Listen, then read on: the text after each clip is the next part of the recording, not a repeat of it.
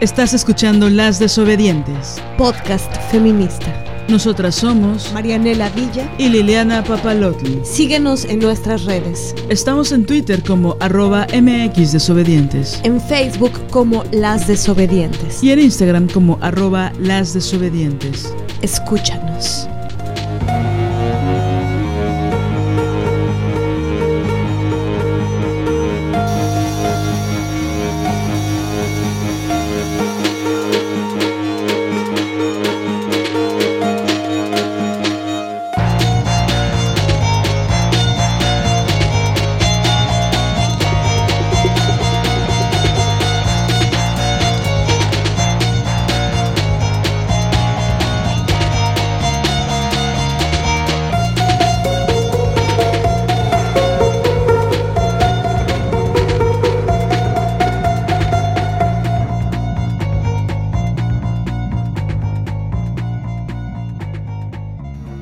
Días, tardes, noches, madrugadas. Ya estamos en un episodio más de Las Desobedientes.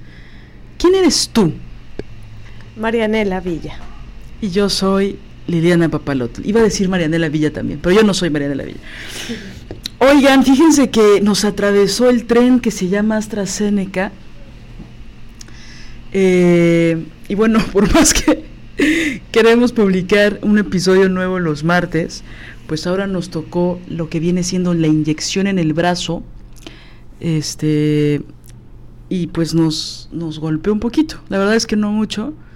No, no quisiera que nos quejáramos tanto, o no voy a quejarme tanto. Pero que su calentura. Pero que su calentura, que su dolor de brazo, que su mucho dolor de cabeza. Dolor en, en- como en los riñones, una cosa rara. Pero bueno, Qué guapa estás. O sea, hasta enferma te ves guapísima. Bueno, este, sí, dolor de cabeza muy cabrón. Es que es tu sombrero. El dolor de cabeza sí estuvo muy brutal. Pero bueno, bendito paracetamol. Pero bueno, ya estamos aquí en un episodio más. Realmente ah, sabemos que a nuestras amigas les fue este mucho, mucho, mucho más grave. Pero, y bueno, sabemos que a muchas personas más, ¿no? Entonces, bueno. Eh, afortunadamente nos, nos dio levecito. Y bueno, hablando de amigas, eh, soy una desgraciada. Y ayer no felicité a Ana Belén en su cumpleaños, que es alguien que nos escucha, que queremos mucho, que admiramos mucho. y queremos decirte, bueno, queremos cantarte lo siguiente. Estas son Las mañanitas que cantaba el rey David. La reina David. a las muchachas bonitas, guerreras, inteligentes, maravillosas. Talentosas. Se las cantamos así. De... Ya, ya, ya. Volaron cuatro. No, ya. Este, no, pero muchas, muchas felicidades. Estábamos, estaba tumbada en lo más profundo de la vacuna, por eso no te felicitamos a tiempo. Pero bueno, tarde pero seguro. ¿De qué vamos a hablar hoy, Marianela? Pues hoy vamos a hablar de una espinita que traemos en el corazón. Em, no sé si es una o son varias espinitas. Tal vez son varias.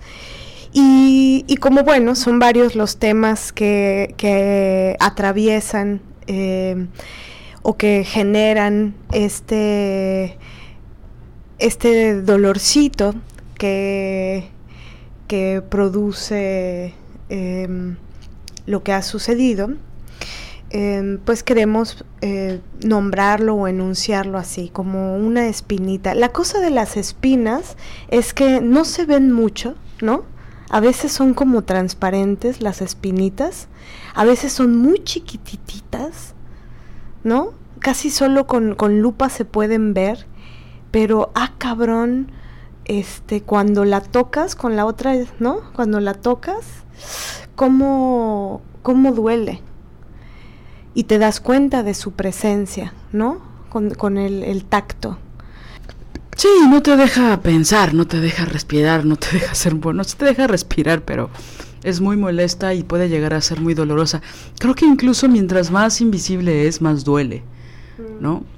Pero está ahí, existe, se siente. Y lo mismo pasa a nivel simbólico con ciertas heridas, con ciertas espinas o con ciertas heridas producidas por las espinas que tenemos clavadas en el corazón. Eh, sobre todo porque, bueno, hay... necesitamos como sacarnos, ¿no? Esas espinas, ¿no? También, ¿no? A partir de la reflexión y de muchas cosas. Y bueno, hemos eh, pimponeado algunas ideas con respecto a las cosas que hemos dejado de hacer por el que dirán, al a lo que dejamos de hacer por qué van a decir de mí. Eh, y bueno, abordaremos eso un poco más adelante, pero también pimponeado con la otra idea que tiene que ver con el mote de las conflictivas, ¿no? Marianela y Liliana las conflictivas. Que bueno, hay un lugar donde eso se fue construyendo. Por supuesto está dicho con desprecio, ¿no? Sin duda. Como las odia hombres. Pero bueno, ese es otro episodio. Regresar a escuchar ese episodio. Pero bueno, las conflictivas también tienen sus características, ¿no? Y también te privan de muchas cosas que son importantes, ¿no? Em, pero vamos a hablar de eso, de cómo se fue construyendo eso, ¿no? Eh, y queremos demostrar la tesis que, tiene que ver con la misoginia, ¿no? Eh, cómo va ligada, ¿no? Esta, y de cómo dejamos de hacer muchas cosas por no ser llamadas conflictivas, ¿no? Sí, y que este mm, adjetivo calificativo, eh, pues lo, recibimos las mujeres rebeldes. Es un, es un adjetivo que, que, a veces como que se, quisiera extraer, ¿no? Es decir, se, le quita todo su, todo su contexto, todo, toda su fuerza de trabajo, toda la, la, la energía, eh, todo el, apasionamiento. Eh, toda la entrega puesta en un determinado tema. Y el reduccionismo eh, misógino eh, lo, lleva a estas dos palabras, ¿no? Las conflictivas, las mujeres, las mujeres conflictivas. ¿Qué hay atrás de, las mujeres conflictivas? Y bueno, en este caso, eh, por ser personal, hablamos de, de ese mote que, de pronto nos ganamos Lili y yo, y que sabemos que, ustedes también, ¿no? En muchos momentos de la vida nos los podemos ganar, pero, pero ¿cuándo fue? ¿no? Que, que, que, comenzamos. Y lo que es muy cabrón es que desde la tierna infancia es que comienza el mote de la conflictiva, ¿no? Porque en este mundo, con este sistema, eh, masculinista, ¿qué sería no ser conflictiva? Entonces, cuando, cuando eres una nena eh, de 8 años y decides eh, rebelarte ante el, el, que hace bullying de tu salón, resulta que, que eres más conflictiva que el mismo buleador, ¿no? Había un niño cuando yo estaba en la primaria que golpeaba a todo mundo, incluso a las maestras. Las maestras le tenían miedo, ¿no? Y bueno, seguro era un niño que, que, que recibía violencia en casa, pero era muy, era muy tremendo lo que, lo que él hacía y, cosas graves, ¿no? Por, por, ejemplo, había un juego, el juego del tubo, que seguro lo conocen, que era agarrar a los niñitos más eh, pequeños, lo agarraban entre dos y los ensartaban en un tubo de metal, ¿no? Golpeándoles pues los testículos. A mí me parece una barbaridad y me parecía una barbaridad desde que era niña. Entonces, cuando yo me rebelaba o cuando yo intentaba eh, defender a estos, estos niñitos, eh, esto era en la primaria, ¿no? Y, las maestras llegaban a enterarse de esto, pues a la que regañaban o a la que perseguían, eh, a la, que se ganaba un reporte era yo. Entonces, bueno, eh, desde la tierna infancia nos podemos ganar el mote de conflictivas por no dejarnos, ¿no? Por decir, no me gusta eso, por defender a alguien más por decir, esa persona me está pegando, esa persona me lastima, esas personas nos lastiman. Básicamente por estar en contra de la violencia. Exactamente, exactamente. Y lo que es muy terrible y, y cruel es que atrás de la palabra las conflictivas, en realidad lo que quieren decir, el subtexto de eso es las violentas. ¿No? Y de ahí los grandes eh, adjetivos calificativos contra las feministas. la cumbre de, este adjetivo eh, misógino, machista, cruel y falaz es la palabra feminazi. Es decir, ¿qué quiere decir la palabra feminazi? Es que es el adjetivo que, mm, que, se les escupe a las mujeres que deciden luchar por sí mismas, quitarse la bota del cuello y también luchar por otras mujeres y quitarles las botas del cuello a otras mujeres, que es la lucha feminista. Y entonces el, el, mote que se pone es feminazi, que es hacer una eh, alusión al holocausto, alusión al genocidio más em, cruel eh, y bárbaro, a uno de los genocidios más crueles y bárbaros, ¿no? Sí, aparte creo que la conflictiva de que ahora sí que de dónde viene, ¿no? En el sentido más literal, porque conflictiva viene de conflicto. Y el conflicto, la, esencia, la sustancia del conflicto es un sí y un no. Ahí empieza el conflicto, con un sí y con un no que pelean a ver quién tiene la razón, ¿no? Entonces, mientras tú aceptas la violencia normalizada en contra de los niños, como el ejemplo que diste, en contra de las mujeres, si tú cuestionas esa violencia en contra de ti misma, estás eh, poniendo un no ante el sí de la violencia de los otros. Entonces, quieres contrarrestar eso, quieres cuestionarlo, disientes de la normalización. Y eso es lo peor que le pueda pasar a la humanidad, aparentemente porque las mujeres disidentes, las que cuestionamos, somos conflictivas, buscamos el conflicto porque no aceptamos la violencia. Y es tan darbeica de Darbo esa contradicción que nosotras somos las violentas porque no aceptamos la violencia. Ya la gran Andrea Medina nos decía eso, ¿no? Estar en contra de la violencia siempre es atraer más violencia, ¿no? Porque no aceptamos la violencia de los que tienen el poder. Entonces, como nosotras no tenemos el mismo poder, o aparentemente no tenemos ese mismo poder, nosotras somos las violentas. Ellos son Estado, ellos son los jefes, ellos son los, los hombres, ellas son las, las mujeres blancas con poder, ¿no? Entonces, ellas cuando son violentas, ¿no? Estas personas con poder cuando son violentas, ellas y ellos, ¿no? Es algo normal, es algo que está bien visto, así ha sido siempre, desde el principio de las cosas, ¿no?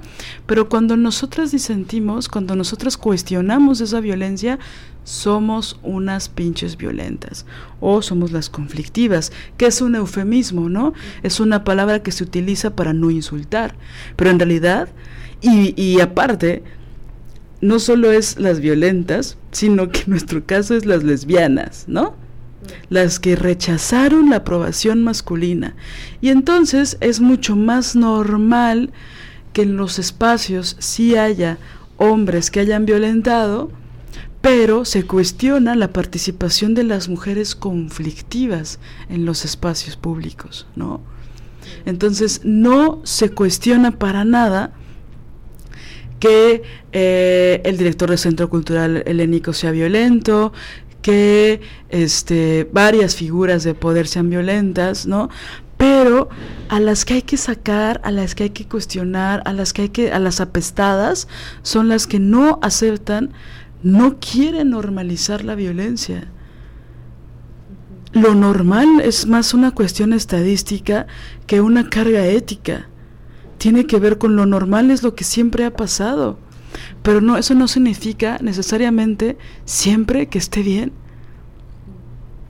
o que sea ético. Entonces las que disentimos, las que decimos no, somos las conflictivas.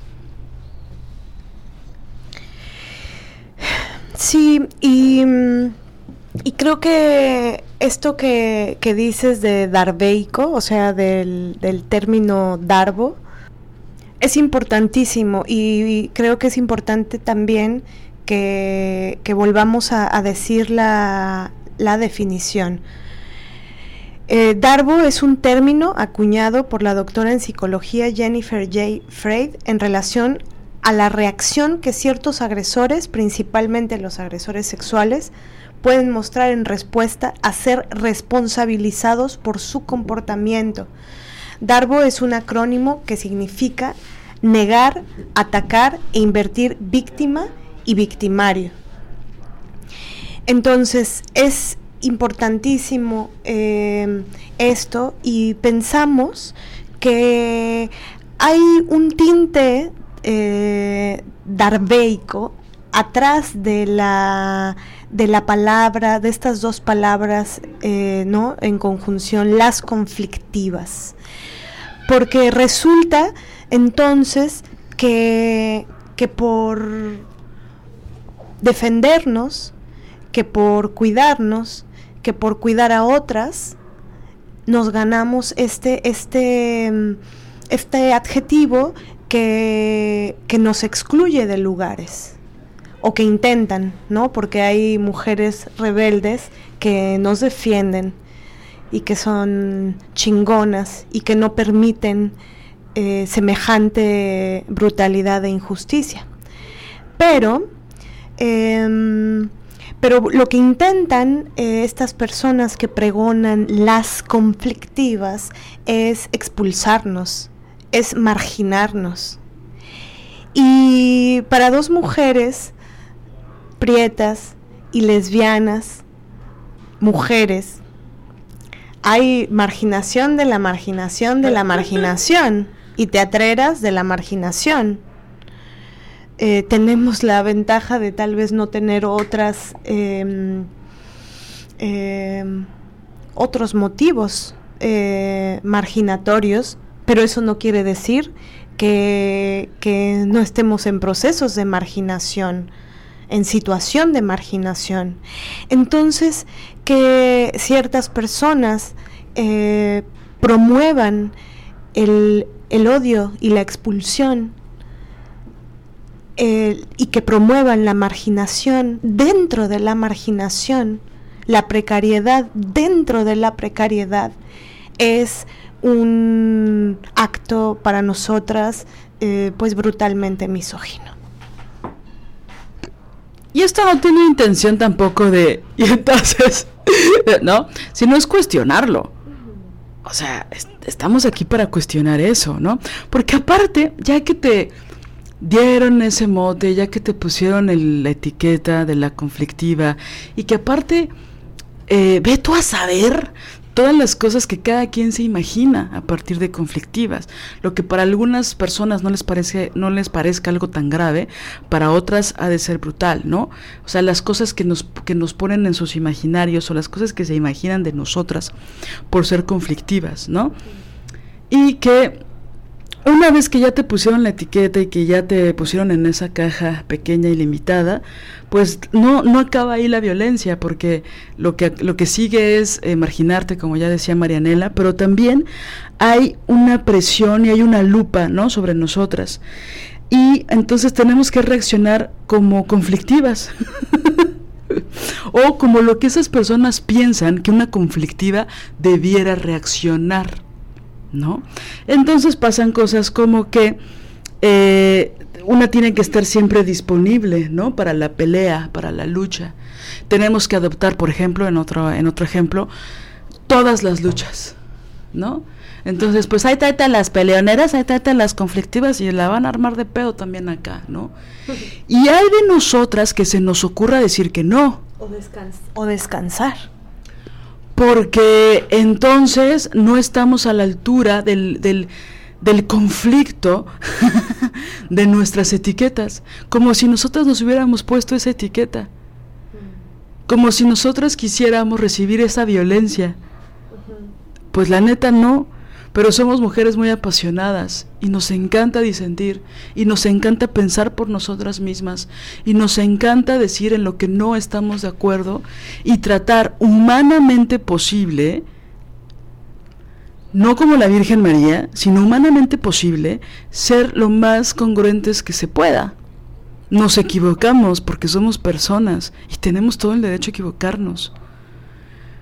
Pero se nos pone luego en el tabique porque obviamente no es un pedestal, en el tabique de la conflictiva. Las mujeres nunca tienen pedestal. Bueno, si eres la Virgen María y te escupió el Espíritu Santo en la mano y de ahí, bueno, ya, este, te escupió en la mano, este, pero ya cuando estamos ahí en el tabique de la conflictiva, ahí no se acaba la violencia, porque te ponen otras cosas, otros colguijos que tienes que ponerte donde tienes que regalar tu fuerza de trabajo, donde tienes que este, regalar tu experiencia, donde cualquier cosa que digas que sea consecuencia de todo lo que sabes, pues un poco es por suerte, se minimiza lo que sabes, ¿no? Y hay una presión constante de todas las peleas que tengan que ver con lo que tú alguna vez has peleado, tienes que adoptar esa pelea. Y no me parece justo ni lógico. Y la vara del, del, del conflicto, el la vara que nos ponen a las conflictivas, como, que es como nos han nombrado, es altísima, ¿no? Entonces se recibe violencia por no ser conflictiva, porque entonces eres una sumisa. Se recibe violencia por ser conflictiva dentro de sus parámetros, porque, porque eres una pinche violenta que no acepta la violencia que nosotros ejercemos contra ti. Y por otro lado, ¿no? Te truenan los dedos, ¿no? Te sacan el látigo, te, manipulan, eh, utilizan sentimientos culpígenos. Y además de todo, además de todo, tienes que eh, cumplir los estereotipos de una persona conflictiva liosa. Y bueno, si lo pensamos desde un estricto paradigma, no, no, desde un estricto lugar o de un campo económico, esta forma en que te marginan, como decía Marianela, también, ¿no? Hay estragos en la parte económica porque, pues obviamente ya no te invitan, ¿no? Eh, a trabajar porque eres una liosa y quién sabe qué chingados hayas hecho, pero no sé quién me dijo que tú y tu novia son unas conflictivas y las dos son lo peor que podría existir. Y entonces em, hay que cumplir con, el parámetro, ¿no? De lo que la conflictiva significa. Entonces, bueno, creo que eh, esa, esa es la, la, la primer gran espina, ¿no? Y, y que pensamos importante revelarnos ante esto, porque porque si, si volvemos eh, atrás, ¿no? Si echamos la mirada atrás y nos damos cuenta de, lo conflictivas que hemos sido, em, también podremos observar cómo eso nos ha salvado la vida. Y, y creo que em, hace un tiempo leí un texto que después eh, en redes de Karina Vergara muy bello en donde hablaba sobre, que incluso ya lo hemos mencionado, hablaba sobre cómo la, rebeldía de las secundarianas, ¿no? De las chavitas en la secundaria, cómo ahí se empieza a, esculpir, a, pintar esta, esta rebeldía este, este ser conflictiva, este rebelarte, este comenzar a ser una guerrera, a, no soportar las imposiciones. Y cómo en esa edad este, justamente te, te, ponen los grilletes, te empiezan a cortar las alas, te empiezan a jalar el mecate, te empiezan a, a, a aprisionar, te empiezan a, a juzgar muy cruelmente, muy severamente y te dicen, no te comportes así, ¿no? Y empiezan los grandes insultos, siendo prácticamente, habiendo dejado de ser una nena, una niña, ¿no? Eh, este, este paso en la secundaria, de, la primaria a la prepa, este paso es, es tremendo por todos los movimientos que hay eh, físicos, eh, emocionales, etcétera. Pero bueno, Karina hablaba un poco de esto, ¿no? De cómo eh, en esa época te, te comienzan a, a, pues eso, a prisionar para que no seas una rebelde. En otras palabras, eh, para que no seas una conflictiva.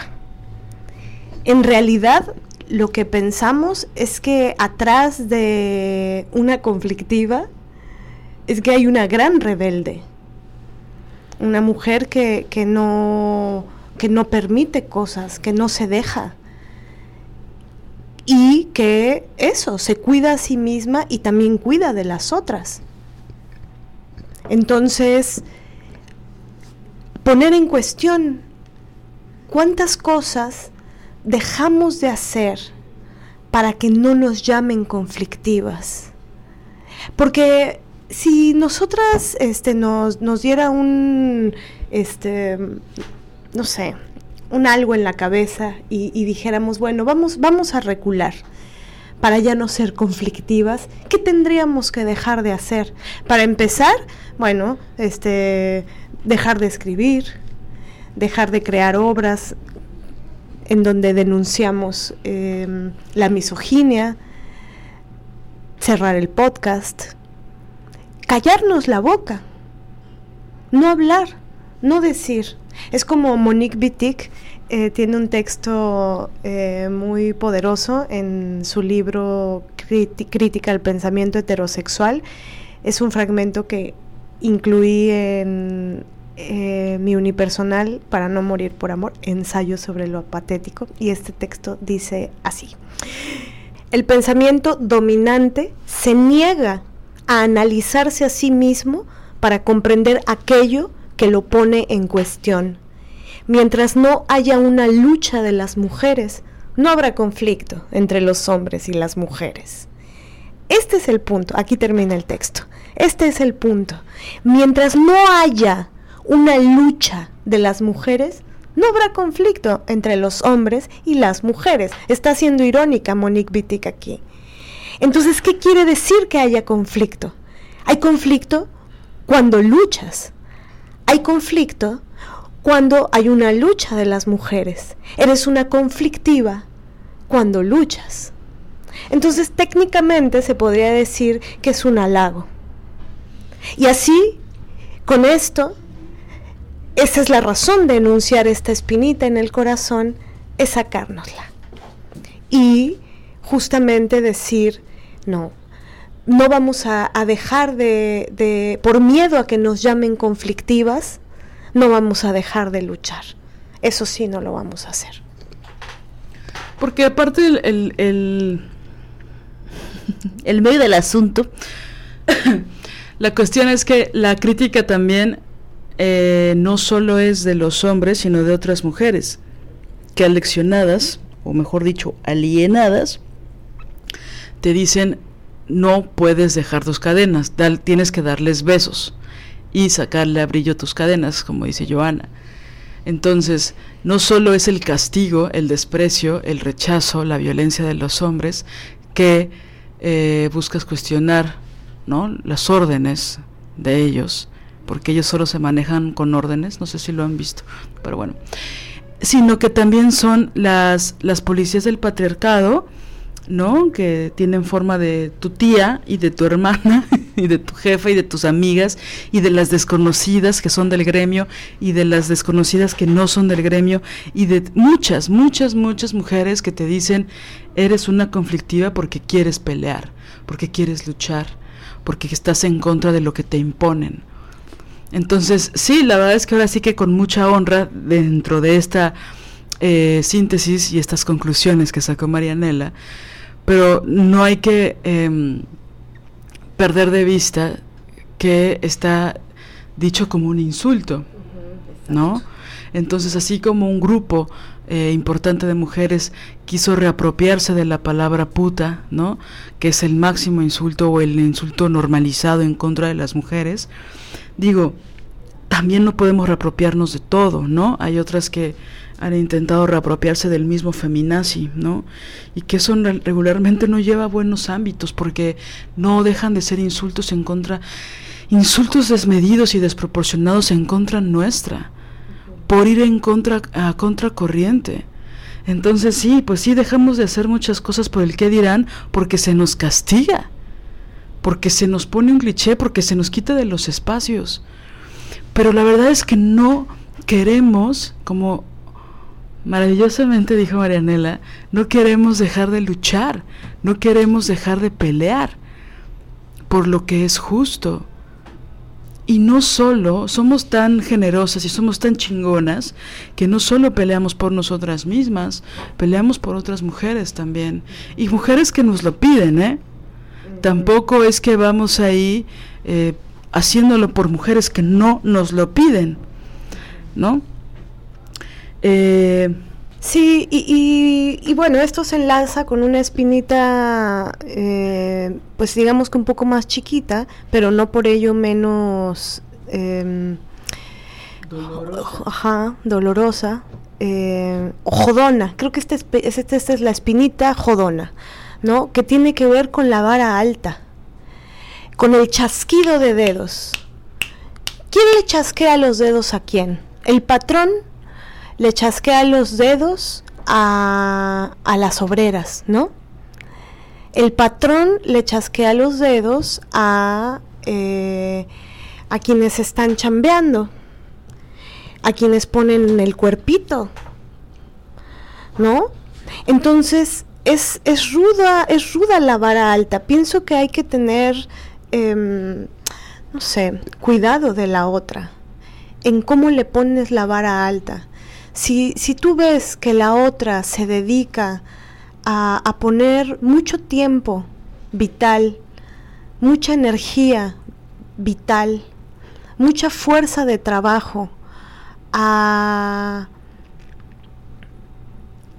a estos temas, a la defensa ¿no? de, de, de, lo justo, a luchar contra la misoginia, si tú ves que una mujer o unas mujeres luchan, eh, ocupan mucho de su día a día en luchar contra la misoginia, lo peor que puedes hacer es chasquearle los dedos para que hagan más o para reclamarles por qué no lo hicieron.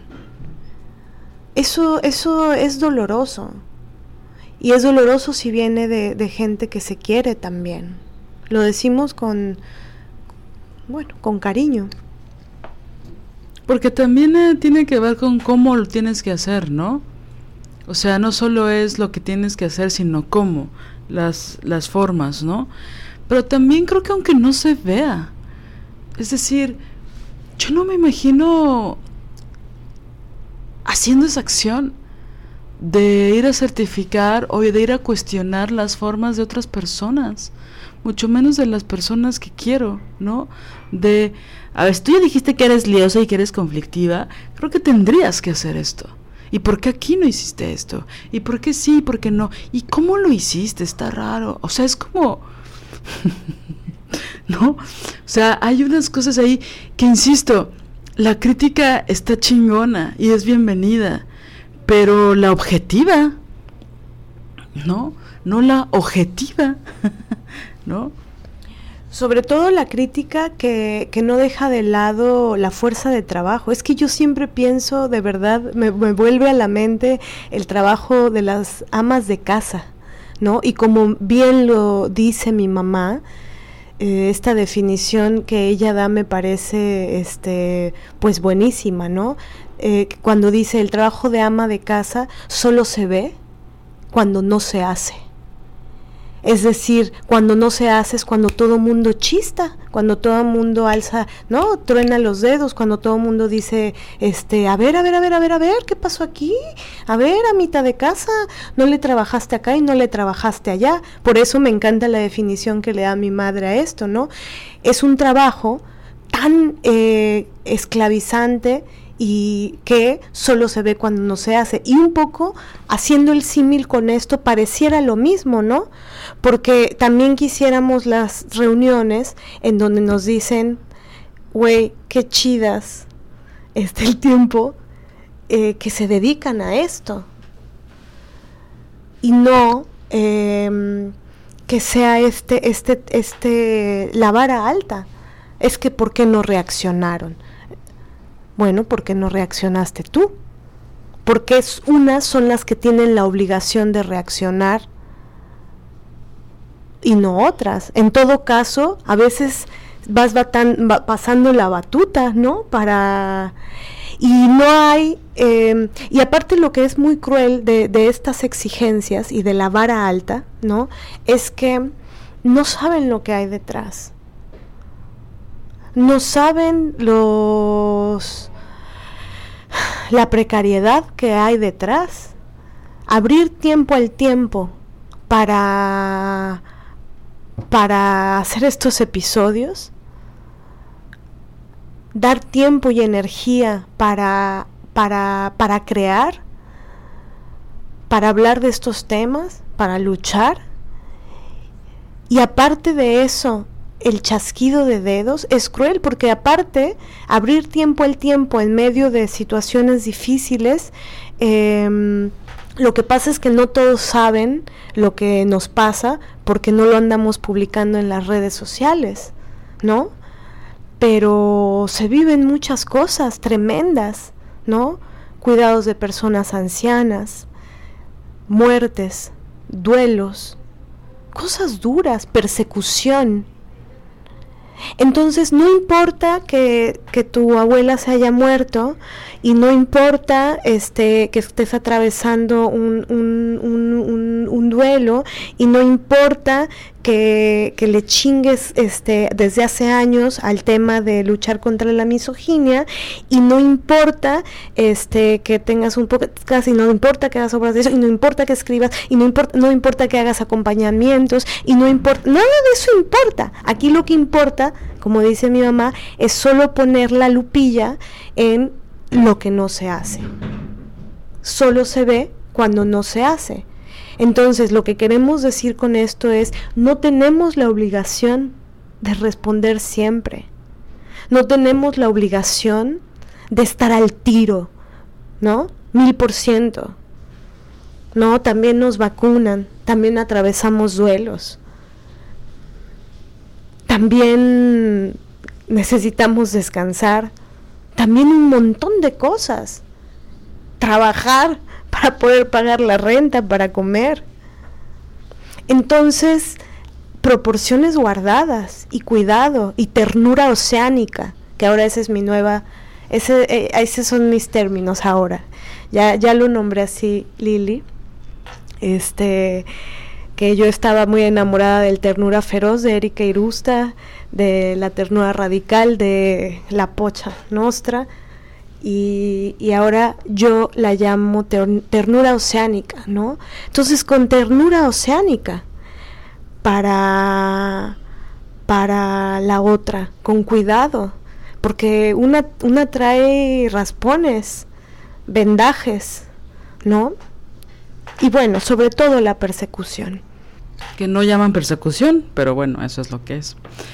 Eh, sí, yo creo que si todas las mujeres nos tuviéramos que poner a explicar todo lo que hacemos para lograr las cosas, uff, ¿no? Sobre todo porque me menospreciamos y minimizamos tanto todas las cosas que hacemos, ¿no? El otro día eh, hablaba acerca de eso, ¿no? De cómo una vez la, la vida me dio una cachetada digo, la otra vez cuando era adolescente, amigas, o sea, hace como 20 años, la verdad, no, un poquito más de hecho, que por cuestiones de cosas no, no, no tuve clases, ¿no? Un día, estaba en la secundaria. Y yo creo que en primero segundo de secundaria, y entonces mi mamá me dijo, ni creas que te vas a quedar sola en la casa a verte Hit que es nuestro chiste local. Sí, no, que te vas a ir conmigo a la oficina y vámonos y allá vas a desayunar conmigo y vas a comer conmigo y ya te chingaste, ¿no? Entonces, bueno, pues tuve que acompañarla.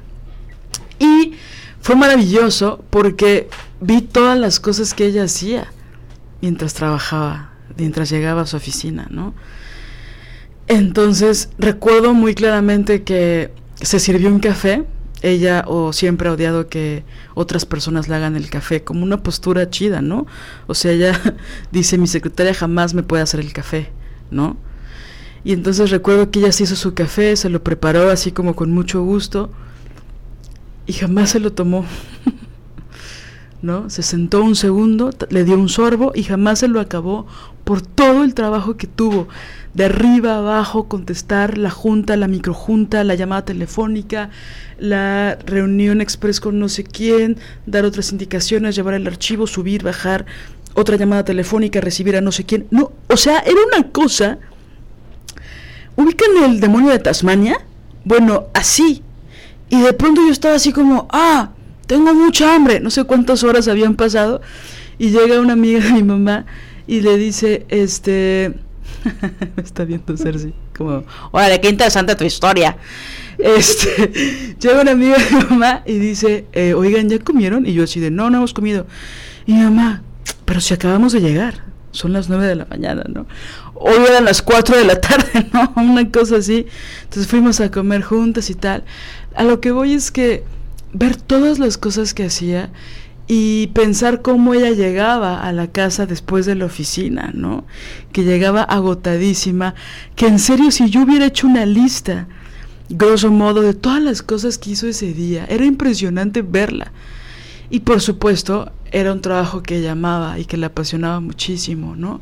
Entonces ella estaba en el deseo, ¿no? Mm. Ella estaba así como un tiburón en el océano, ¿no? En el, y digo un tiburón por ser estos eh, animales hermosos y valientes también, ¿no? Sé que solo se les ve como depredadores y, y mataturistas, pero Marianela los ama y también hay que resignificar a las especies.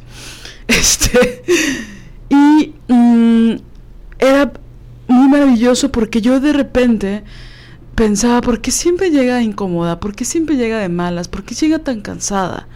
¿Por qué llega a la casa así, no? Y después de ver todo el trabajo que hacía, pues fue como una gran lección, ¿no? Entonces pienso que si todas las mujeres tuviéramos que explicar sobre todas las cosas que hacemos para cumplir ciertas metas o para no cumplirlas, o para llenar todas las expectativas de ciertas personas o no, uff, ¿no? Todo lo que tendríamos que explicar.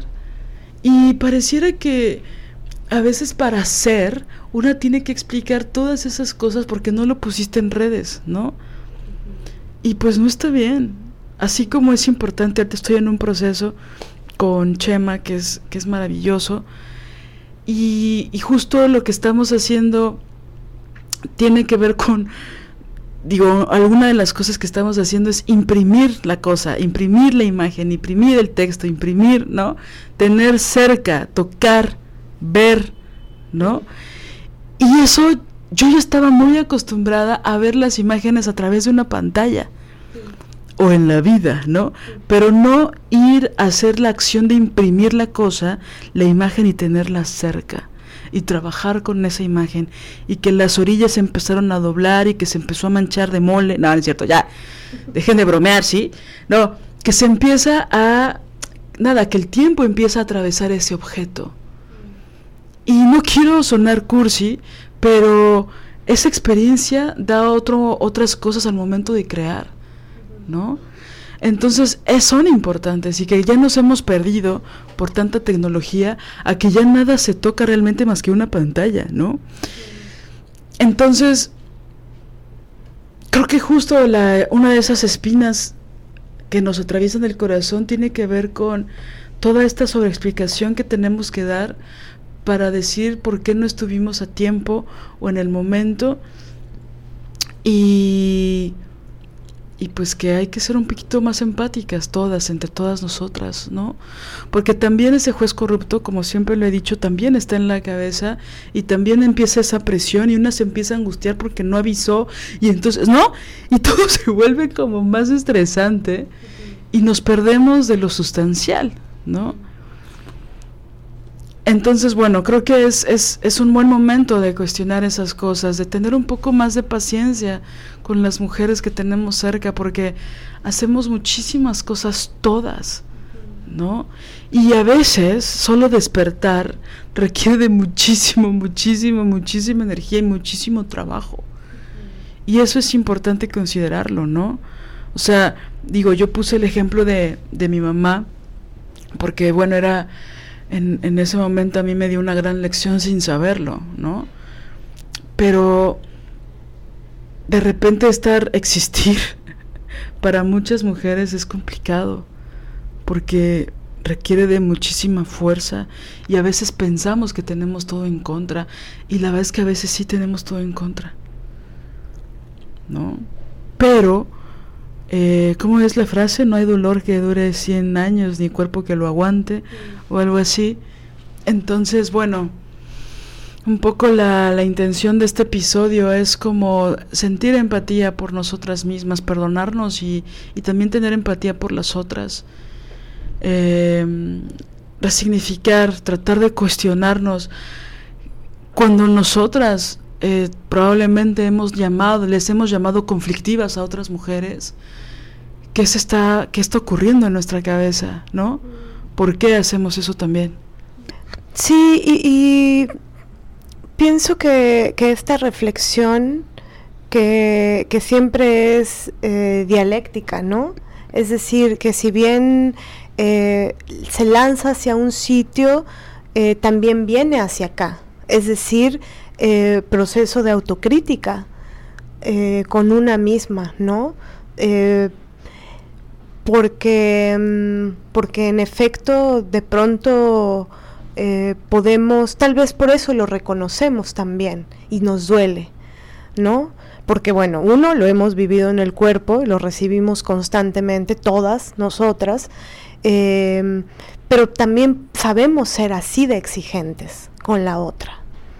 También pienso que, que ahora eh, el, este fenómeno, que creo que es un fenómeno sociológico, eh, sobre, sobre este comunicarse ahora por otras, de otra forma, ¿no? La comunicación está sesgada porque no es por medio de una pantalla, es por medio del, del WhatsApp, ¿no? Y si de por sí la comunicación humana desde, por ejemplo, la perspectiva psicoanalítica no existe en el sentido de que este, entre el imaginario, el universo imaginario de una persona y el universo imaginario de la otra, entre lo que eh, quieres decir pero en realidad emites y lo que la otra persona escucha y después entiende de lo que dijiste pero que ni siquiera lo dijiste como querías decirlo, entonces por eso la comunicación no existe, o sea, en, en esa imposibilidad Sí se entendió, ¿verdad? Si no regresa, le manta. En esa imposibilidad, imagínense la comunicación vía WhatsApp, está muy cabrón, ¿no? Este. A mí sabes que me da mucha risa. Tenemos que hacer, perdón, creo que tenemos que hacer un episodio solo del delirio whatsappiano. Oiga, ¿usted a qué vino? Es que tengo delirio whatsappiano. Ya, los problemas con mi mamá y con mi padre, lo que sea, pero el conflicto whatsappiano que me vengo trayendo, híjole, sobre todo la del trabajo, como sea mi pareja sí me entiende, pero... Oiga, este... no, sí, es que sabes que hablando del WhatsApp me da mucha risa de cómo por supuesto hay una malinterpretación todo el tiempo, pero me acuerdo mucho hace tiempo que estaba con alguien que ya no es mi amigo, ¿no? Y que se estaban peleando él con su grupo de, de colaboradores de, de, una organización que tienen, ¿no? O que tenían, no sé. Pero bueno, se estaban peleando. Y entonces él me decía, este, toda la discusión fue por un mensaje que yo les mandé, un mensaje de texto, ¿no? Que yo les mandé en el grupo. Y no sé qué pedo, porque yo cada vez que lo leo, era un mensaje largo, yo cada vez que lo leo me, me parece chido, o sea, que soy chido y que, y que no, no, no, no es violento, ¿no? Y entonces le digo, a ver, enséñamelo. No mames, lo leí. Y dije, bueno, es que si lo lees desde, tu perspectiva no suena violento, porque hasta te pones un tonito en la voz muy chido que ni tienes, carnal. Pero si lo leo yo, que no sé nada del pedo, me parece violentísimo, está lleno de ironía, está groserísimo, güey. Entonces, bueno, pongo ese ejemplo que es como muy subido de volumen, que realmente ocurrió. Entonces, le empiezan a contestar como, güey, qué, culero que, que seas tan irónico y tal. Y él genuinamente no lo veía, pero el mensaje era muy agresivo. ¿No? Y pienso que muchas veces nos pasa eso, a todo el mundo, ¿no? O que tú dices, pues no, no, no lo quise poner de esa forma, la verdad es que yo no lo tomé así, pero que la otra persona lo puede leer y que ya que te calmas o, o lo lees otro día, dices, bueno, sí se puede malinterpretar. ¿No? O sea, si como tú bien dices, si frente a frente, mirándonos a los ojos, juntando nuestra nariz y nuestra boca, bueno, ¿qué? No, frente a frente, es complicado, ¿no? Por WhatsApp, olvídalo. Y yo hace un tiempo, yo creo que ya un par de años, pensaba, bueno, no, no, no, no, a ver, los mensajes de voz son otra cosa. Y no es cierto, y menos ahora que los puedes adelantar la velocidad, ¿no? Que puedes cambiar la velocidad más bien. Este, y al cambiar la velocidad cambias el tono. No, y claro, y es muy chistoso, aunque te mienten la madre. ¿Tú, le pones rápido? No, este es muy chistoso. Cambia el tono. Pero sí, o sea, hay un problema, hay que hacer un podcast para hablar de eso, pero aparte con ejemplos, ¿no? Sería buenísimo que nos manden ejemplos. Em, porque sí, es todo un viaje eso, ¿no? Es, es muy complicada la comunicación humana pero creo que hay que tenernos paciencia, porque sí estamos en un momento que sí es histórico, o sea, estamos en un momento donde sí, creo que sí empieza a haber un daño genuino, digo, no, no es que lo crea, lo, sé, eh, lo dice mucha gente, ¿no? Que hay un daño ya a partir de la pandemia, por ejemplo, ¿no? Entonces que ya, si había antes una por ejemplo, en los trabajos, una sobreexigencia de los jefes, ¿no? Con el WhatsApp y que ya quieren legislar el uso del WhatsApp en el trabajo, sobre todo para ponerle horas, que en otros países ya se ha logrado, en México no, pero ya se propuso. Pues en las relaciones pandémicas, donde estás conectada todo el tiempo porque pues no sales o, o, o no tienes la posibilidad de no salir, Uf, la sobreexigencia todavía se catapultó yo creo que unas 10 veces más, ¿no? Entonces hay que respirar, ¿no? Fíjate que tuve una reflexión que ahorita me estoy acordando. Ahora que me dolió muchísimo la cabeza por la vacuna y que pensé que me iba a morir como 10 minutos. pensé que si, si, bueno, no sé alguna vez muero porque evidentemente voy a morir, pero si alguna vez yo me muero, ¿Qué? Señora, se va a morir, señora. Siéntese. No, pero pensé, cuando me muera, una de las cosas que voy a extrañar mucho, siendo polvo de estrellas, son los suspiros. Como ese respirar profundo, ¿no? Respirar profundo y tratar de ver con otra perspectiva la vida, ¿no? Como ese momento en que te das el tiempo de respirar profundo. Sí, entonces en, este mm, abismo, en esta distancia que estamos viviendo y que los, los medios, la tecnología, eh, pues no alcanza, es decir, también los medios tecnológicos están en falta, ¿no? Y, y hay eh, procesos de incomunicación mucho más severos ahora. Entonces, eh, en esa distancia, ¿cómo, ¿cómo, podemos cuidarnos, cómo podemos cuidar de la otra. Y, creo que tiene que ver con la palabra, con la ética en la palabra, eh, con, con, cuidar la, la, lengua, ¿no? Cuidar lo que, lo que, lo que se enuncia. Em, digo, tampoco, tampoco se trata de un puntillismo, ¿no? Porque pues en una disertación de mucho tiempo, en una reunión, eh, pues se dicen tantas cosas y pero también siempre hay oportunidad de, de, reflexionar lo que se dijo, hacer autocrítica y decir, híjole, creo que sí me pasé, ¿no? Creo que sí me pasé en esto o en aquello. Seguramente nosotras eh, en algunos episodios, eh, en momentos por el apasionamiento, por el, por la rabia, ¿no? Eh, por no elaborarlo en otros sitios, qué sé yo, eh, hemos podido ser imprudentes con, nuestra palabra. Em, tratamos de que no, pero tampoco estamos exentas de eso. Entonces, y que sí es algo que reflexionamos mucho, escuchamos los episodios siempre, ¿no? Y tratamos de, de pues pararnos el carro a veces, o, o definitivamente quitar cosas, porque porque a veces en el calor de, la emoción, ¿no? Cuando te dejas llevar por el vendaval emotivo, este, no, no, no te frenas, ¿no? No, no, no te, entonces, bueno. Eh, Oye, y ahorita varias eh, mujeres que nos están escuchando piensan, editan cosas, ay cabrón, ¿no? Si todo lo que dicen es súper fuerte, ¿qué cosas editarán? Pues nombres y apellidos, compañera. No, no es cierto, no es cierto. Entonces sí, pero bueno, eh, esa es la, la, segunda espinita eh, y que la enunciamos con, con con cariño, con, con ternura, o intentan, intentamos hacerlo, esperemos que, se comprenda desde, desde este lugar, ¿no?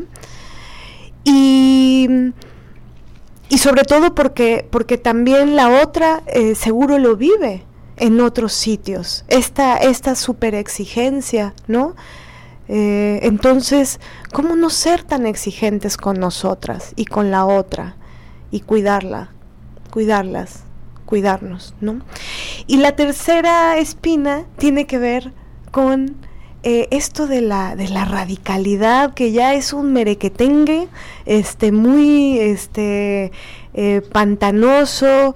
Eh, tenemos algunas sorpresas que, que se están eh, esculpiendo, pintando, cocinando, em, eh, cosas, eh, proyectos al interior de, las desobedientes que, y del podcast que vamos a, lanzar, que tiene que ver con, muchas temáticas, tienen que ver con varias temáticas, pero hoy queremos tocar el punto, digamos que tranquilamente, como una espinita tal cual, que tiene que ver con esto de la radicalidad.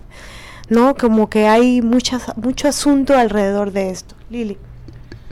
Sí, que bueno, obviamente cuando se habla de radicalidad y sobre todo en el feminismo, aunque en, la mayoría de los movimientos sociales, ¿no? Que siempre se buscan grupos de choque, ¿no? Eh, para contrarrestar todo eso, toda la fuerza rebelde y desobediente, pues siempre en el caso de las feministas radicales se dice que, que se enuncia la radicalidad como algo extremo, como que son exasperantes, que son violentas, que no miden sus actos, que hacemos bombas, que vamos hasta las últimas consecuencias de todo, ¿no? Y que aparte tenemos ese carácter todo el tiempo, ¿no? Y que somos explosivas y que no medimos las consecuencias y que, pues básicamente que somos unas culeras, ¿no?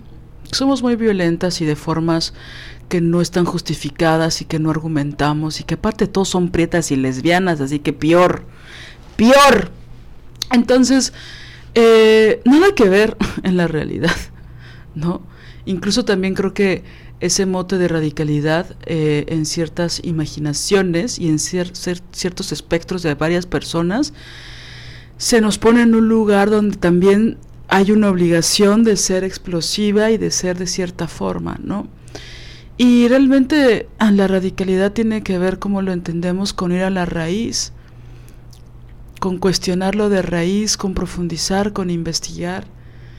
Eh, tiene que ver más con la defensa de las mujeres, con pensar, por supuesto, muchas teorías, posturas, eh, ideas que se ponen en contra de lo que nosotras creemos, pues las escuchamos y las analizamos y, siempre son consideradas, o casi siempre, porque algunas son de plano muy absurdas y tampoco somos las madres Teresas de la radicalidad. bueno, que la madre Teresa, como siempre decimos, era bien cabrona porque se quedaba con todo el dinero, pero bueno, la cosa es que eh, siempre hay un análisis, o casi siempre, de esas posturas y algunas las consideramos a profundidad porque tienen mucha complejidad y también mucho dolor, pero hay otras que la verdad no. Entonces nuestra defensa eh, siempre ha sido a favor de las mujeres. Y eso está en muchos aspectos, en muchos campos de acción. Entonces que digan radicales son extremas, son feminazis, son asesinas, no tiene nada que ver con la realidad. Nosotras ponemos el cuerpo en la defensa de otras mujeres y nuestro trabajo, y lo hacemos con muchísima pasión y con muchísimo amor. Y nosotras estamos ya muy, muy cansadas de quedarnos calladas porque sí lo hicimos, como hemos dicho muchas veces, en muchos momentos sustanciales de nuestra propia vida y que un día decidimos parar. Y ese parar no está finito, no se ha acabado, pero estamos trabajando todo el tiempo para que eso no deje de ocurrir. Entonces sí disentimos, sí decimos lo que pensamos y aún así, para decir lo que pensamos, nos llevamos mucho tiempo de análisis. Porque sí todavía en nosotras hay un sesgo de género donde no somos pendejas como la mayoría o como muchos hombres que dicen lo que piensan y asumen que es verdad. Nosotras no. Analizamos mucho lo que vamos a decir y más públicamente. Y por supuesto Marianela tiene toda la razón a que muchas veces nos pasamos. y muchas veces tenemos que hacer autocrítica y cuestionar lo que nosotras decimos, ¿no? Pero la radicalidad no tiene que ver con un extremo intransigente e imposible Sí, es que creo que el problema es poner como sinónimo radicalidad y extremismo. Eso es lo grave. Eh, casi se pone como radical, como sinónimo de terrorista. El terrorismo en el cual nosotras, Liliana Papalotl y yo, estamos total y absolutamente en contra, el terrorismo es extremista matar a personas inocentes, matar a personas porque ondeas una bandera de determinada eh, causa, el terrorismo, eso es el extremismo. Entonces, el gran problema este, de significado, ¿no? Eh, radica en que, en que se hace una, una comparativa entre radical y, extremismo, y, extremista. Y no hay punto de comparación. Si tú vas a la definición de radical, eh, tiene que ver con la raíz. Y el feminismo radical tiene que ver con ir a la, las raíces de nuestra opresión. Con eso tiene que ver. Entonces, por, es, por un lado está eh, el tema de esta gran falacia de esta gran mentira que lo único que promueve es el odio, la aversión, la estigmatización de las eh, feministas que optan por esta corriente de, de pensamiento que optan por recuperar la genealogía teórica del, feminismo radical. Y, que si somos justas y si somos em, éticas, y eso se lo, se lo hemos aprendido a muchísimas mujeres feministas radicales que, justamente eh, luchan y parte de su activismo se centra en hacer la recuperación de esta genealogía teórica, que están eh, traduciendo textos, que nos los están haciendo llegar, ¿no? Cuando están en otros idiomas y, que están insistiendo, a pesar de, lo mucho que las hostigan y que las persiguen, insisten en que, en que esta información eh, llegue, ¿no? Entonces, em, lo que, lo que es muy terrible de esta falacia, de esta gran mentira, es, que se promueve el, el, hostigamiento de las feministas radicales, como si fueran casi terroristas, ¿no? Entonces a las feministas radicales se les puede golpear, ¿no? Se les puede perseguir, se les puede insultar y se les puede... Eh, eh, empujar al, ostracismo, porque son la cosa más uy, este, incómoda, ¿no? No, no. Entonces hay que tener cuidado con eso. Hay que tener mucho cuidado y ética.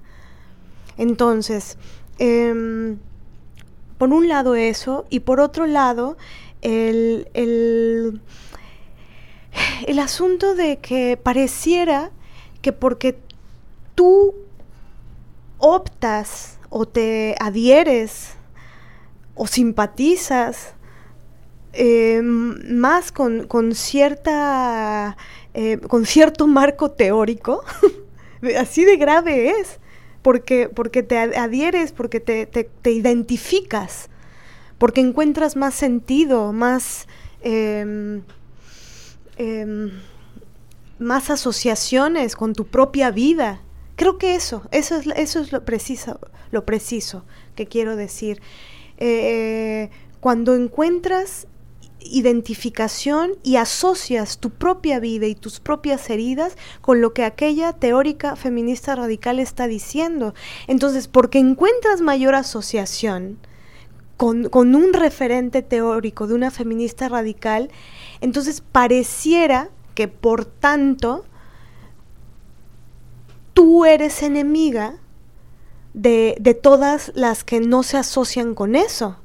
Hay como una, hay, como una reducción, un reduccionismo de, ah, entonces ellas pues seguro ya no me quieren o ellas seguro este no serían mis amigas o seguro ellas me desprecian porque este pero a ver vamos por partes eso para empezar no es así. Y eso es lo que queremos decir. Y, entre que puede ser una alucinación, ¿no? Parte de una, así como la, este, la alucinación whatsappiana por el WhatsApp que se puede dar ahí, este, digo, la alucinación consciente es algo, es parte de la estructura psíquica. Entonces, de pronto podemos creer que algo está pasando y es solo tu imaginación, ¿no? De esas veces que dices, no, seguro, este, tal amiga ya no, porque ta, ta, ta, ta, ta, ta, ta. Y ya luego que le preguntas a tu amiga, tu amiga te dice, tenía gripa, güey tenía diarrea. Por eso no te contesté. No es que no te quiero, que no te amo, que no te estoy procurando. Estaba en el baño. Entonces no podía, ¿no? Entonces, en ese sentido, eh, eh, de, a veces podemos em, pensar que algo está sucediendo, pero no necesariamente lo que pensamos que está sucediendo está sucediendo. Entonces, em, pensamos que, que, que algunas veces se da esto, ¿no? Eh, alguna vez eh, una amiga me, me, dijo algo así como que es que yo no he leído de feminismo radical, entonces pienso que tal vez tú ya no quieres ser mi amiga. Y entonces yo lo que le dije es, pero, pero, pero, ¿por qué piensas eso? Si para empezar habrá que hacer una puntualización antes de esto. Este, el camino de, lectura y de estudio para entender lo que es el feminismo radical o, no, eh, pues es un camino largo y estamos apenas construyéndolo. Estamos apenas ahí, estamos en ese camino. Y ni siquiera creo que, la vida alcance para decir, ahora sí, ya tengo el, certificado de, de, ya lo comprendí todo y ya lo leí todo, ¿no? Ojalá nos dé tiempo. Pues, pero entonces para empezar, ni lo abarcamos todo, ni lo abarcaremos todo, es algo que está en proceso y, también cada quien tiene su proceso. Por un lado eso. Em, y por otro lado, a ver, no, no se nace con un libro de Monique Wittig en un brazo y ya lo hemos dicho en muchos episodios. Y, y con otro de, de, de, Kate Millett al otro y de Adrian Rich al otro y de, o sea, no, no, y no, no, no naces con eso. Entonces no podríamos hacer una exigencia tan injusta. Además, ¿cuándo nos han escuchado decir algo así? Exacto. O sea, quiero con esto pensar cómo se construyen esos imaginarios de que si tú no lees feminismo o si tú no eres feminista ya no vas a ser mi amiga o no puedo hablar contigo. Es decir, no solo, no, no solo somos eso. Claro que somos eso, claro que somos feministas radicales, pero no es lo único que somos. O sea, somos personas, somos mujeres, somos morenas, somos lesbianas, somos escritoras, somos teatreras, somos muchas cosas. Y aún así eso nos acerca a lo que somos, ¿no? Eso es lo que hacemos en todo caso. Pero entonces, si no leo esto, tú me vas a criticar, tú me vas a juzgar. ¿Cómo se construyen esos imaginarios? ¿Por qué? porque soy apasionada en lo que creo, en lo que me gusta. O sea, ¿por qué se crean esas ideas de que somos como una especie de vampiresas que vamos a ir clavando los colmillos, ¿no? En los cuellos de las mujeres que no son feministas radicales. O sea, es que es ridículo. Ya dejen de ver las películas del santo, oigan. Oye, y las de Turquía, ¿a qué querrá haber decidido? ¿Qué, querrá decir Liliana con eso de la película del santo? Allá, no es cierto, estoy bromeando. Este, pero no somos vampiresas que obligamos a todas las mujeres a este, hacer donaciones como la Madre Teresa, ¿no? O sea, somos mujeres que pensamos en este momento de nuestras vidas que esa postura ideológica va más de la mano con lo que creemos porque estamos hablando de la opresión de las mujeres en todas sus formas y que nos han chingado, nos chinga muchísimo y nos seguirá chingando si no lo cuestionamos. Ahora sí es un proceso de mucho tiempo, pero ¿cómo se construyen esos imaginarios de que con ellas no se puede hablar? De que con ellas no se puede discutir, de que ellas no escuchan, ¿no? Luego ni saben qué ni saben de lo que hablamos, ni siquiera lo googlean, ni siquiera, ¿no? No lo ven ni en Wikipedia, ¿no? Pero se hacen un imaginario de que con ellas no se puede hablar, porque son radicales, ¿no? ¿Quién se encarga de poner eso como un, como un defecto o con ese desprecio y esa violencia?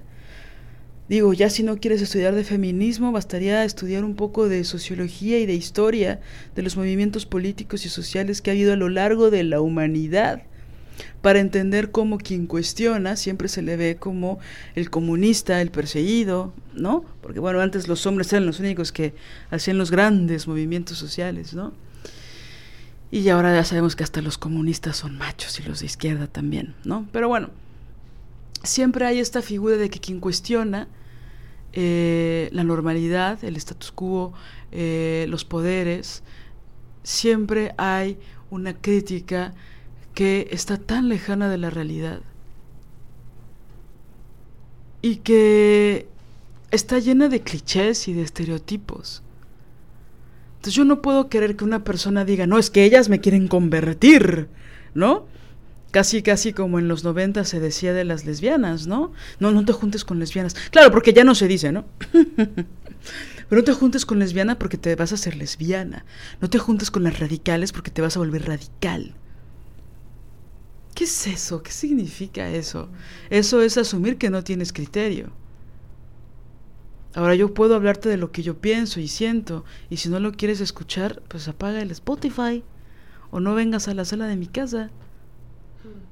Pero no somos vampiresas de la radicalidad, que sería un gran nombre para una banda punk si lo piensas. Pero no somos eso, ¿no? Entonces, ya esta, estos estereotipos solo hacen daño. O sea, esos estereotipos solo hacen que nuestras voces sean apagadas, como si no tuvieras como si no tuviéramos nada importante que decir. Y sí tenemos cosas importantes que decir a partir de reflexiones propias de lo que hemos leído y o de lo que hemos vivido. Ahora, no significa que estemos descubriendo el hilo negro de la radicalidad. Sin embargo, creo que sí nos atrevemos a decir muchas cosas eh, que otras mujeres también están pensando o que están articulando y que a lo mejor ya les estamos poniendo su sujeto, su verbo y su predicado, ¿no? Por ejemplo, la discusión de si se puede ser eh, feminista radical heterosexual o si solo las lesbianas pueden ser feministas radicales, coño, se llevan por lo menos 40 años discutiéndose eso. Desde los ochentas. 40 años, compañeras. Lo que tú hagas en tu cama, mientras haya consentimiento y no sea ilegal, a mí qué, mana.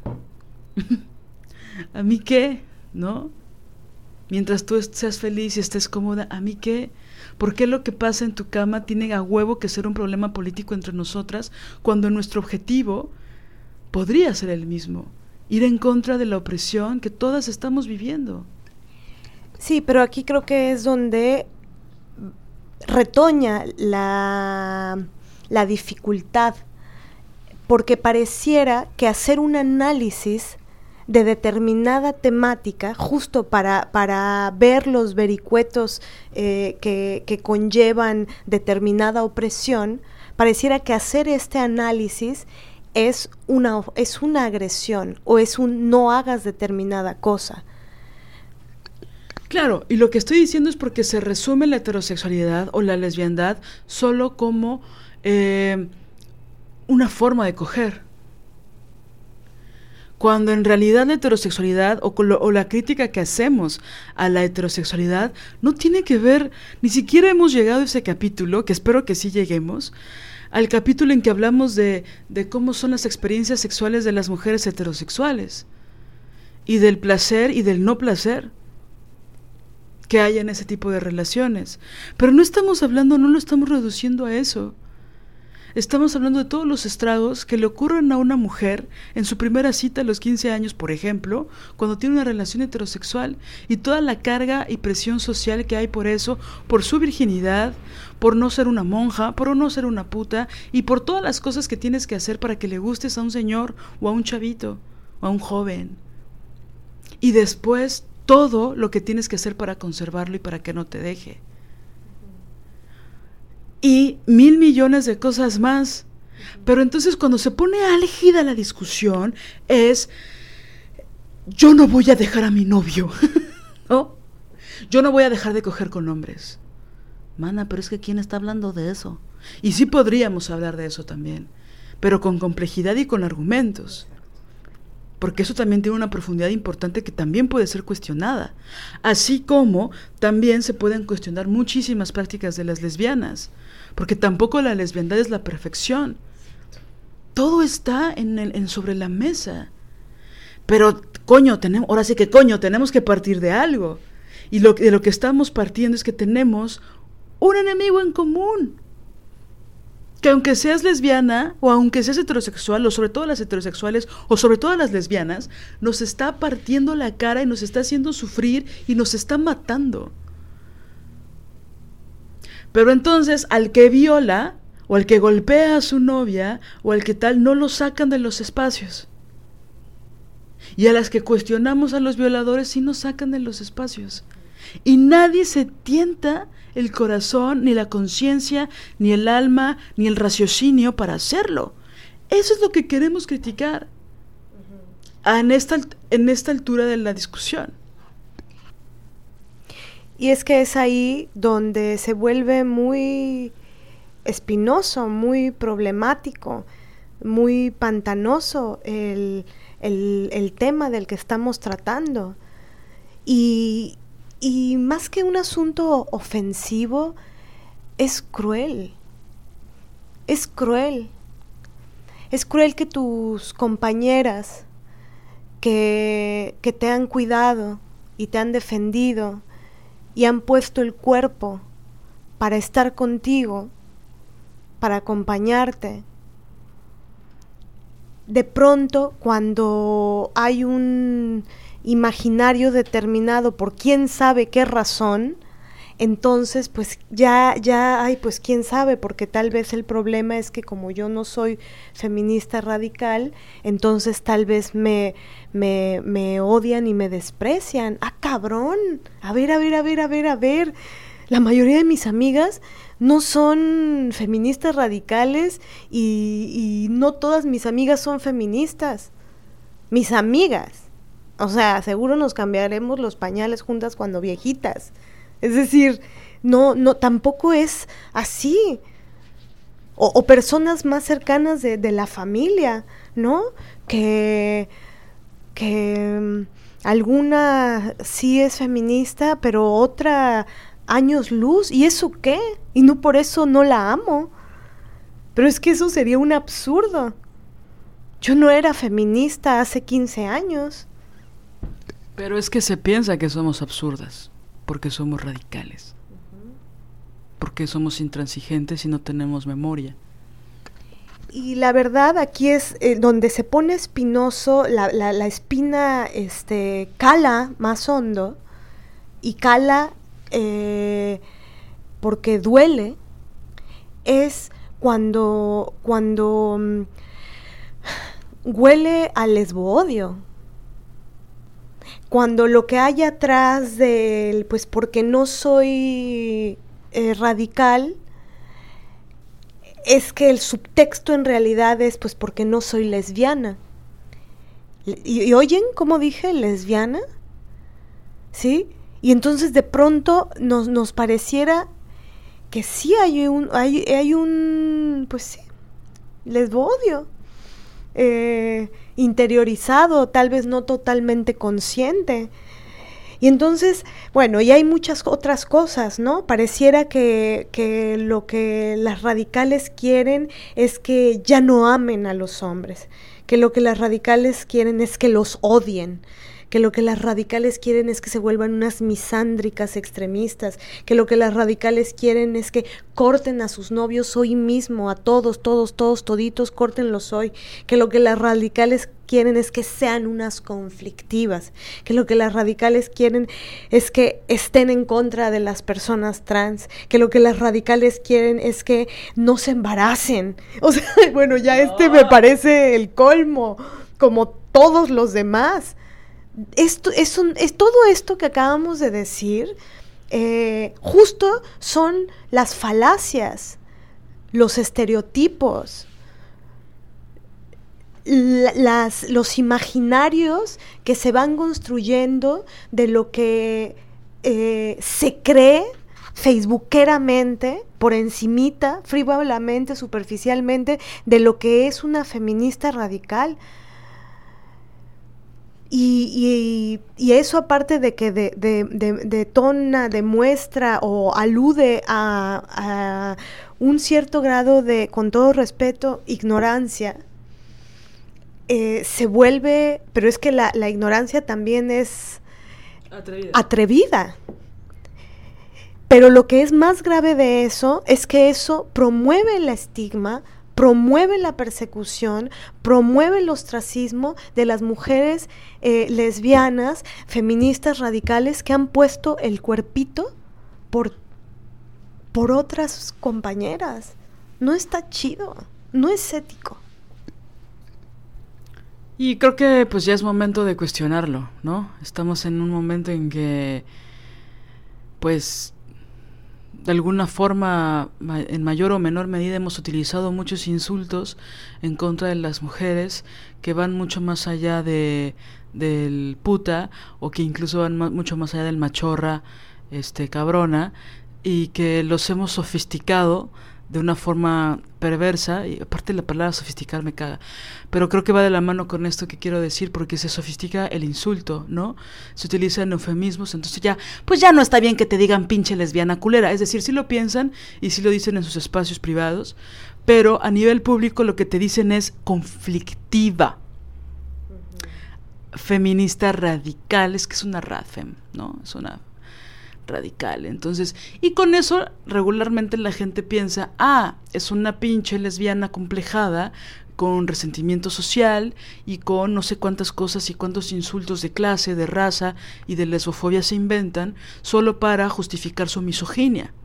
Entonces creo que ya es momento de empezar a cuestionar esas prácticas, compañeras, porque yo sé que de todo hay en esta viña de la señora. no, yo sé que eh, estamos en un momento en el que eh, pareciera que se está abusando de lo políticamente correcto y no tiene nada que ver lo que estoy diciendo con eso. Tiene que ver con dejar de perseguir a las mujeres que cuestionamos la misoginia. Hay que dejar de perseguir a las mujeres que defendemos a otras mujeres. Creo que ya estamos en ese momento que es importante, pero hacerlo en serio, pero hacerlo en la práctica. O sea, si ya si estás poniendo la X en tus textos o la E o lo que sea, pues es un camino, pero no es el único y estás en palitos uno. Cuestionemos nuestra lesbofobia, cuestionemos nuestra misoginia. Porque ahí les va que las lesbianas también tenemos muchísima lesbofobia internalizada y que es bien dolorosa y que puede parecer incongruente, pero es real. Porque antes de saber que eras lesbiana, todo el mundo te dijo que tenías que ser lesbófoba y que ser lesbiana era lo peor que te podía pasar. Entonces, una antes de reconocerse como lesbiana, una ya es lesbofóbica. Y es brutal. Pero si aparte eres una lesbiana que critica, que argumenta, que cuestiona lo que le parece injusto con evidencia, ¿por qué marginarnos aún más? Sobre todo porque yo no me cansaré de decirlo, que cuando hablan de ideologías y cuando quieren quedar bien con los señores o con los jóvenes, pues pinches viejas, ¿no? Pinches feminazis, pinches feministas, pinches radicales, ¿no? Que ya está tan mal visto en ciertos espacios decir feminazis, ¿no? Pero cuando necesitan ayuda real, poner el cuerpo en un búnker, en el MP, levantar una denuncia, hacer una denuncia pública, hacer un escrache, ahí sí benditas radicales. Y lo dicen en privado, no lo dicen en público. Entonces creo que ya es momento de cuestionar esa congruencia, porque cuando se necesita ayuda, cuando necesitamos que alguien nos dé la mano y nos crea, también lo que está apareciendo en el radar de la lucha, pues son las feministas radicales. Entonces, empecemos a pensar en esto, ¿no? Sí, y en realidad todas estas cosas que dijimos, que, se creen que son falacias, ¿no? Como esto de, que, de que las feministas radicales no quisieran que las mujeres se embarazaran, por ejemplo, ¿no?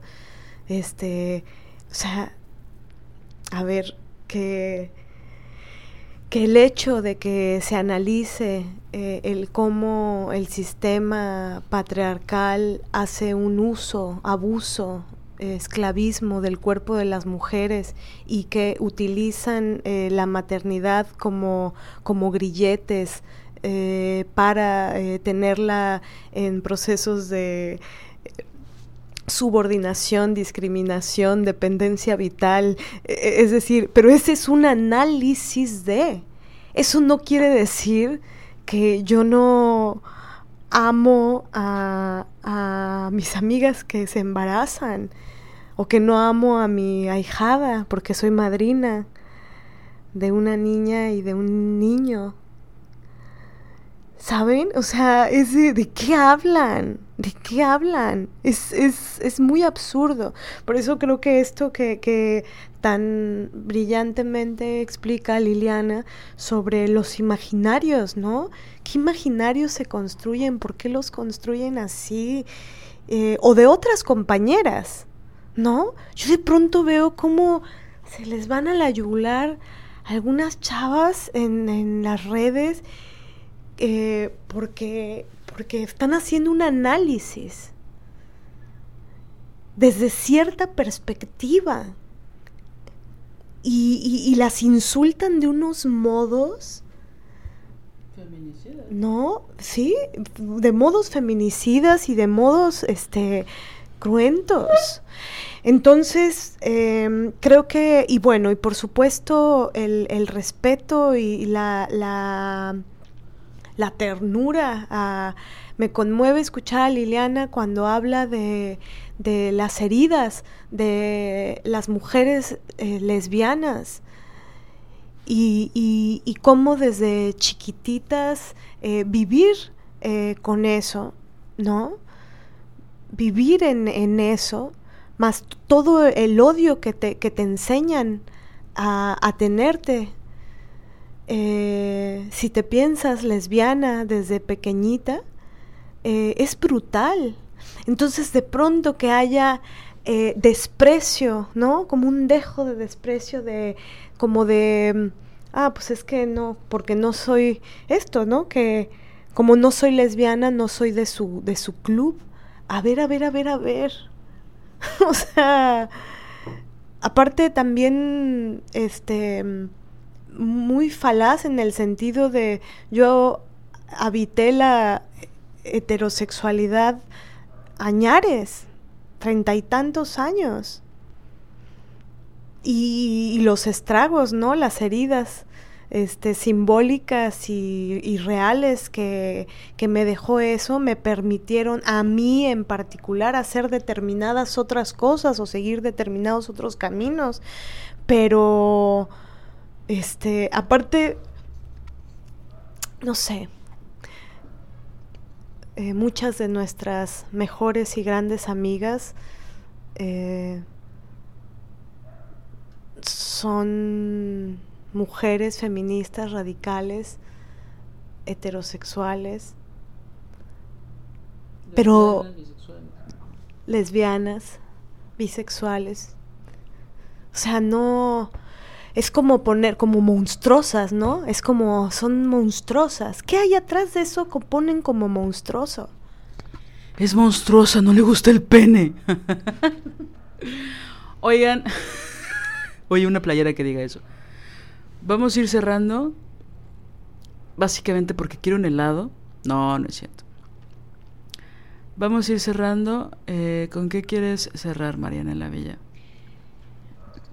Quisiera cerrar con un texto de, de la obra que les mencioné hace rato, de Para no morir por amor, ensayo sobre lo patético. Eh, es una escena que es, muy dura, muy fuerte, dolorosa, pero que escribirla eh, en compañía de, de Liliana eh, pues me permitió, nos permitió elaborar un tema que nos, que nos dolía, ponerlo afuera. Y ese afuera eh, desembocó en esta escena.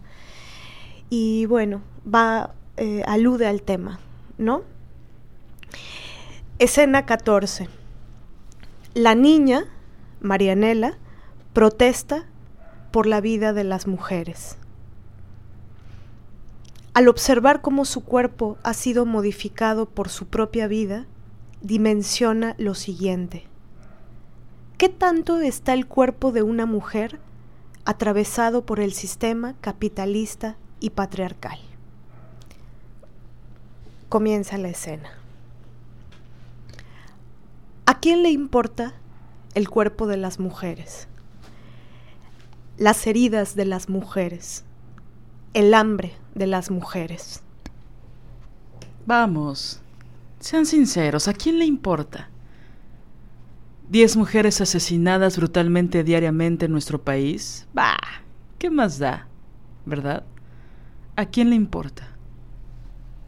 Vamos, levántate. Vamos, limpia nuestro cochinero. Vamos, produce. Vamos, lámete tus heridas como puedas, como quieras, pero llega, llega, debes llegar. Aunque tengas problemas, llega. Aunque te acosen, llega. Aunque te torturen, llega. Aunque te violen, llega. Aunque te desangres, llega. Aunque te roben a tus hijas, llega. Sé dócil, siempre dispuesta, siempre maleable. siempre contenta. Y no te atrevas a hacer esa cosa terrible y radical de luchar por tus derechos. No te atrevas a hacer esa cosa brutal y radical de luchar porque no te acosen, no te violen, no te maten. No te atrevas a hacer esa cosa bárbara y radical de luchar porque no te roben y te maten a tus hijas. No te atrevas a hacer esa cosa radicalísima de abrir la boca y hablar. Lucha en lo oscurito, donde nadie te oiga. Lucha por tu vida donde nadie te vea.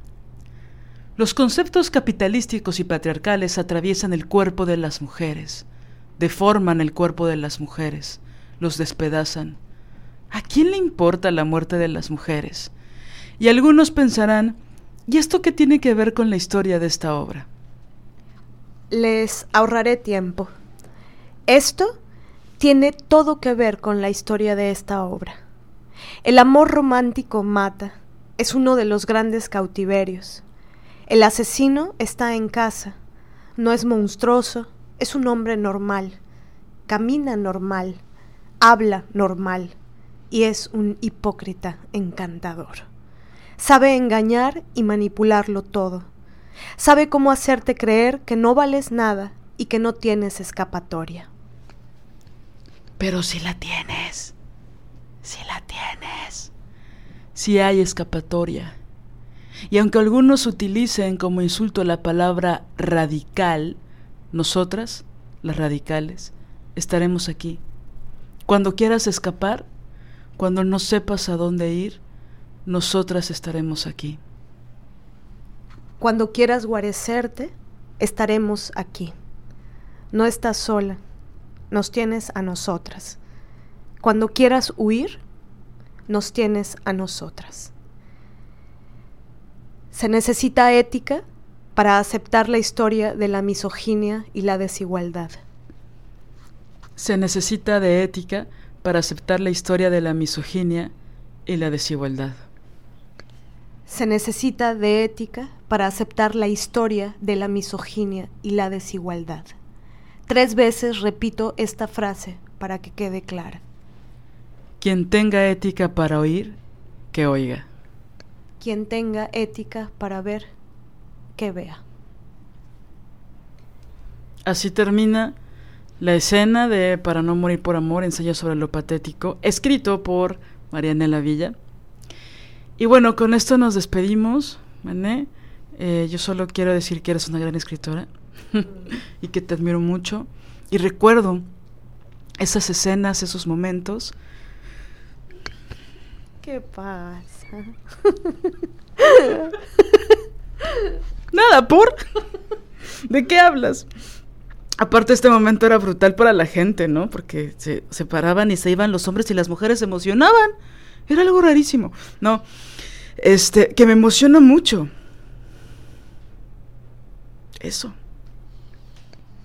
Sí, es que lo que, lo que, lo que duele de esta espinita, que no es tan espinita, es que está rudo haber puesto el cuerpo cuando cuando alguien te dice me, me pegaron y una dice, te creo, no me des detalles, yo te creo. Cuando uno da escucha, tiempo, energía, acompañamiento, ir al MP, dar espacio para que se hable del tema, abrazo. Y dar escucha que no es como una, como una cuestión o una acción pasiva dar escucha desde las vísceras, ¿no? Así como ellas tienen que volver a vivir esa violencia, esa humillación y de alguna forma esa indignidad que a veces te dan los golpes, una escucha receptivamente de forma activa con las vísceras y con la compasión, bien entendida la compasión, ¿no? Que tiene que ver mucho con sentir lo que la otra persona siente no con miseria ni con cualquier otra cosa, ¿no? Entonces, cuando, cuando ha habido eso, ¿no? O cuando hay una una denuncia y, nos lo cuentan y van a nuestra casa y se arma un escrache y se pone el cuerpo, pero no, no, no es, es que no es poquitito. Eh, y, después se siente desprecio, ¿no? O un hazte para allá porque eres prieta o lesbiano, no sé por qué. Oye, pero es que hay gente que ni siquiera pone un like o un comentario. Y nosotras ponemos el cuerpo, la sangre, la mente, el prestigio, la cara, la lengua. Ponemos las rodillas, la memoria, sí está de la chingada, la verdad.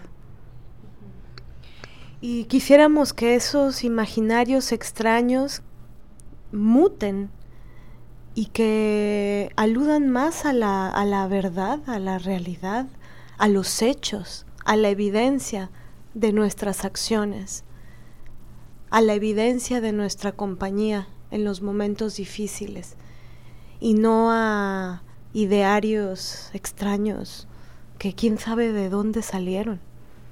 Porque lo que hay atrás, eh, ¿por, qué, es una espinita en el corazón? Porque...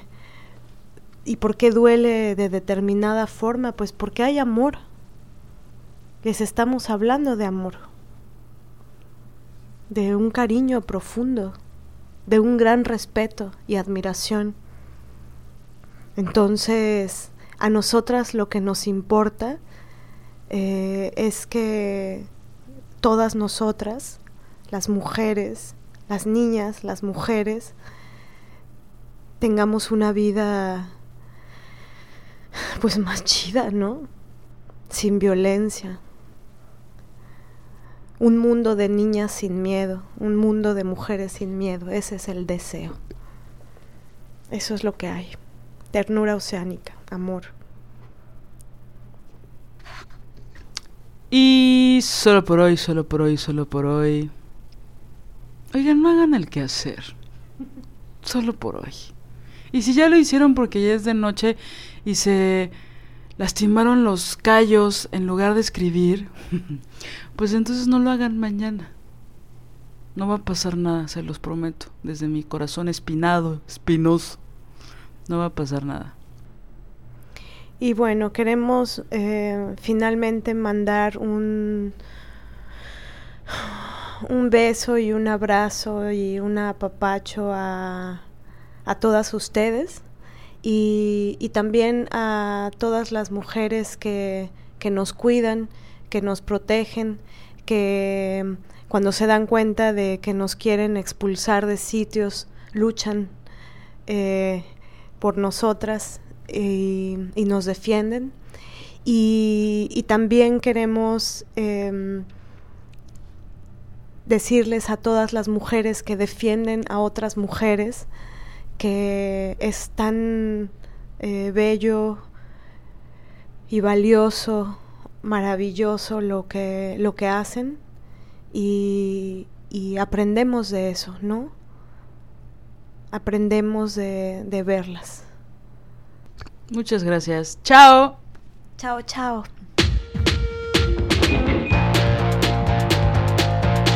Diseño original de Ori Jane, música original de Alina Maldonado.